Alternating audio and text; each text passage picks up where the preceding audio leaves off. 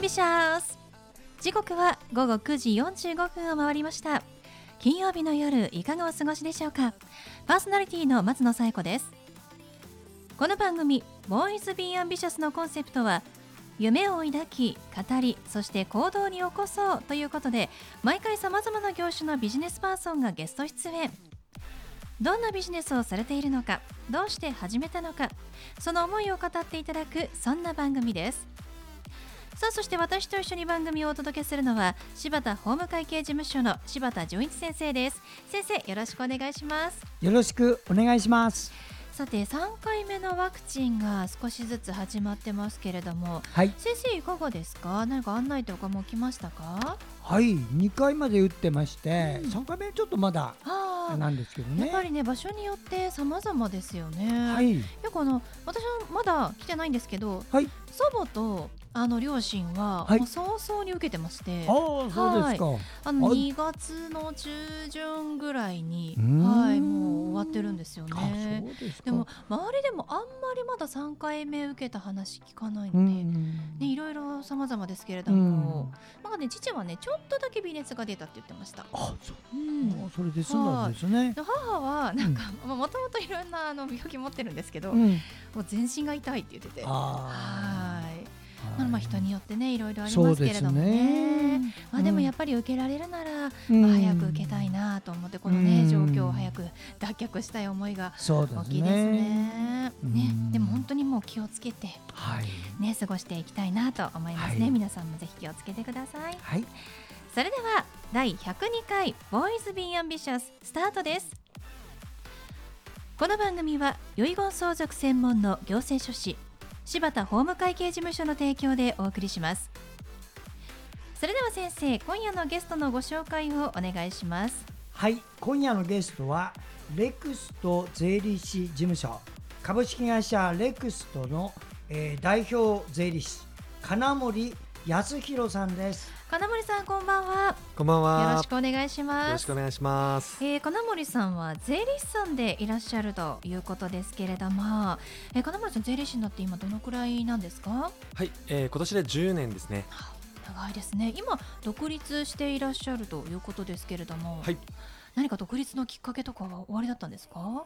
独立のきっかけは、あのーまあ、10年サラリーマンという立場で、えーお客様と対峙する中で、えーまあ、いろいろリスクのある提案を時に、あのーすることがあるんですけど、そういった時に、えー自分はちょっとリスクを負ってない立場なのに、リスクを負っていることを提案するっていうのが、えーすごく違和感、もやもやしてまして、もう3年前に、あのじゃあ自分でやってみようっていうのをうん。あの決断しました。そうなんですね、はい。独立をされて3年経ったということですが、い、やでもなんか正義感の強い方ですよね。もう普通だったらねそんな全然自分の環境とか気にせずになんか提案しそうですけれども。やっぱちょっとモヤモヤしたところがあったので思い切って自分もえいやと飛び出した感じなんですね。そうですね。んなるほど。そもそもどうしてこう税理士になろうと思われたんですか？はい、えー実家が富山であの金物屋を営んでましてでなかなかまあバブル崩壊してえー事業も苦しかったり、まあ、借金のこう返済がっていうのを、まあ、苦しんでる父親を見てその時に本当に父親って、まあ、一人だなというかでその時に何か寄り添ってくれる、まあ、すごい強い専門家がいるといいなというふうに思いまして、まあ、それが、まあ、税理士さんついてないわけではなかったんですけど、ええ。まあ、一般的にこう決算の数字を作るだけっていうので困ったことを相談できなさそうだったんで、はい、そこにそこが一つのきっかけですね。うんそうなんですね。はいえじゃあ自分がそのまあ税理士になって実家をまあ支えようっていう気持ちもあったんですか？そうですね、あのーそういう気持ちはもちろんないわけではないんですけど、まあ、おかげさまで実家の事業はあのネット販売うん。がある程度成功しましてえ今順調にうんあそうなんですね。乗ってます。のであそれ良かったです。はい。まあでも自分がでは寄り添える立場のまあ人間になりたいという思いがあってあ税理士になられたわけですね。そうですね。うん。あの、まあ、お客様に貢献していきたいなっていうのは一番ですね。なるほど、まあ、確かにこう税理士さんにどこまで甘えていいのかというか相談していいのかなんかわからない部分もあったりするんですけれども結構相談ってしてもいいものなんですか？そうですね。お客様と一番近い存在であることは間違いないので、もちろんその税金のご相談もそうなんですけど私の場合はどちらかというともうもう人生全もう人生相談みたいなのもこうありますし、はい。本当に何でも聞いてくださいっていうような感じですね。そうなんですね、はい。まあお金の面ではもうすべてオープンになってるわけですもんね。隠すことないですよね。そうですね。なるほど。では金森さんにはまあお金のことだけではなくていろんな相談もまあできますよということですね。はい。その金森さんがその得意としているジャンルですとか、まあ、専門にされている分野っていうのは終わりなんですか？はい。あの相続を専門にやっております。あそうなんですね、はい。では柴田先生と近しいものがありますね。相続。これなぜ相続なんですか、はい。これはたまたまあのサラリーマンで入社した会社で、えー相続の専門部署がございましてそこに配属になったのがきっかけですね。あそうなんですねでは税理士事務所が得意だったのがたまたま相続だったということなんでしょうか？そうですね。あの相続を扱う税理士事務所はかなり少ないんですけども、まあ、たまたま私が入社したところが、まあ、相続専門の部署があったのでっていう、まあ、運が良かったですね。そうなんですね、はい。実際にその相続を使うにあたってまあ大変だったことですとか、まあ、やってよかったなと思うことってありますか？そうですね。まず大変だったこととしてはやはりあの相続なのでこう家族の話し合いっていう中で、単純にその財産の財産分けの話し合いだけじゃなくて本当にその家族の過去の過去からの、えー家族間の人間関係を扱わないといけない。でそこはですね本当にもうそれこそあのつかみ合いのあの喧嘩をされるようなお客様もあの当然出てくるでしょう。あのいらっしゃいましたし、ええ。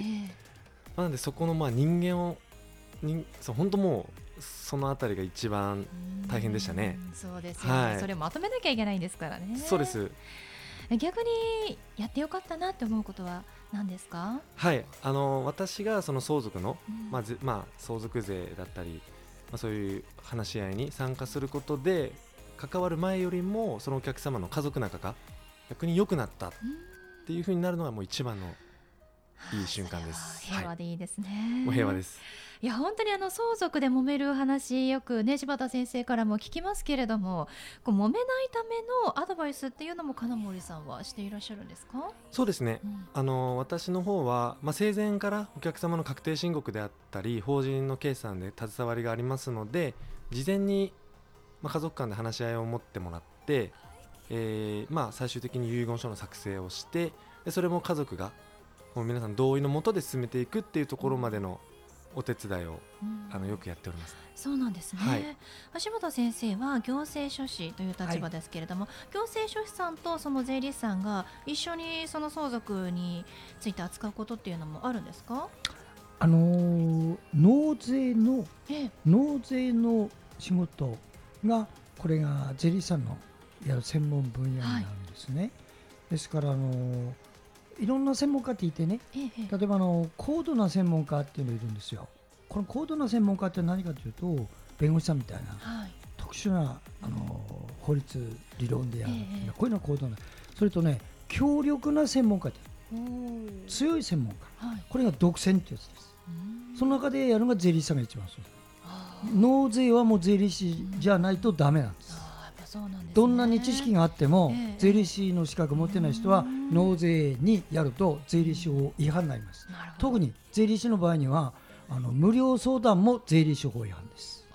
無料相談しちゃいけないんですね。ですよ。あの弁護士さんの場合はね無料法律相談っていうのをやって、ええ。素人者がやっても弁護士法違反にはなりません。あー。だから無料相談があるんあですそうなんですね。だから税理士さんの場合は無料でやっても税理士法違反うん。したがってそこが独壇場うん、だから我々行政書士もえ一般的なお話だけでやめて特殊なのは税理士さんに頼むわけです。そうなんですね、うんで逆に言えば、うん。あの納税はやるんだけど遺産分割協議をじゃあ作ってやるかっていうとあのそこまでやらない先生もたくさんいらっしゃって、うん。だから今今日ご出演の先生のような税理士さんであえて相続までやるという人は、うん。いわゆる珍しい専門家ってことになります。少ないっておっしゃってましたもんね。少ないはい、まあ、はい。税理士さんにじゃあ頼んだ方がいいケースっていうのは、うん。納税関係。うん。納税関係のある、うん。あの財産というのが、はい。まああの一般的にはね、うん。まあ、なくてもねあの、うん。そういうのでノウハウでやってくれるということがありますからね。なるほど。これからねどんどん多社会になるからあのこういう先生方が参入してこないとダメですよ。そうなんですね、うん。貴重な、はい。あの相続の世界では貴重な税理士さんということですね、ではそんな金森さんにお聞きしますが、はい。金森さんの夢は何ですか？夢ですか？まあ自分がですねあのお客様と関わることでお客様の家族仲が強まるっていうことがまず一つですよね。はい。であとはあのひもう一つあるのは相続に対してのこの世間のイメージを変えていきたいっていうのがあります、はい。どういうことかって言いますとあのなんとなく親子間で相続の話し合いをしなんか切り出しちゃいけないみたいな空気があると思うんですよ。はいありますね。でもそこに疑いを持ってましてあの本当は事前に少しでも早くあの相続の話し合いをすることですごく家族の仲が強まるといいますかあの普通話せないような会話とかもやっぱりしないといけないっていうところでその世間のそうです。相続に対するイメージをうんまず変えて、まあ相続って事前に話し合いしてもいいんだっていう、まあ、そういうなんかこう世の中になればはあいいのかなと思います。金森さんそういう活動も今少しずつされてるということですね。そうですね。はいわかりました。確かにね変えていきたいですね。はい。オープンに話しましょう。はい。はいということで本日のゲストはレクスト税理士事務所の代表税理士金森康弘さんでした金森さんどうもありがとうございました、はいありがとうございました。ありがとうございました。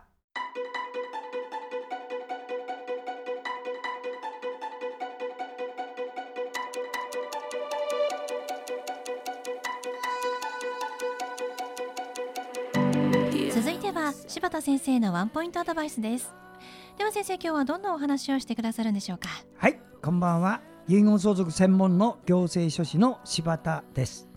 えー私はこの仕事を今年で32年やっておりますので、えー一言皆様にですねお役に立てる話をしたいと思います。それ何かというとあなたが作る遺言書誰のため？お子様のため？お子様ってあの自分とどういう関係？次世代の方なんです。未来を生きていくあなたそのものなんですね。未来のあなたに向かって現在のあなたがバトンを渡す。これが遺言状です。いいですね。まず遺言を作るときにね注意したいことを一つ申し上げます。それは作るときは体力気力のある時に作ってください。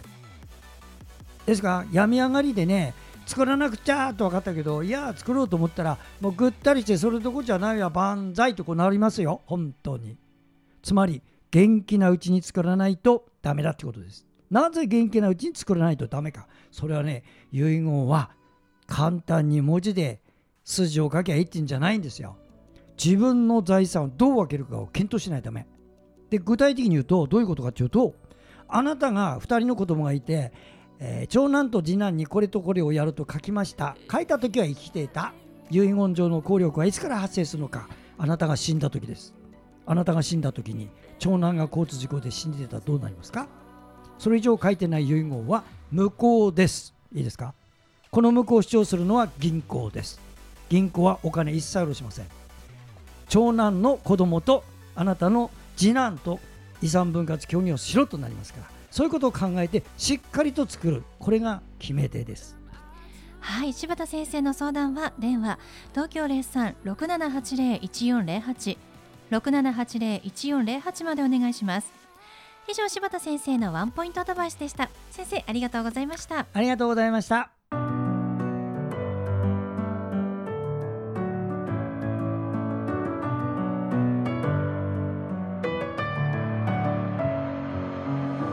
はいということでお送りしてきました「ボーイズ・ビー・アンビシャス」いかがでしたでしょうか？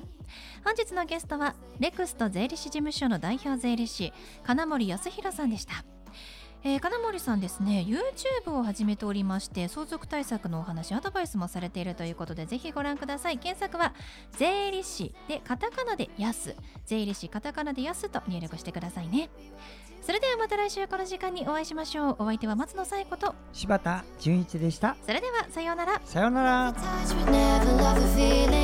Why do I, baby? Why do I? Love the way you are? Will always leave me.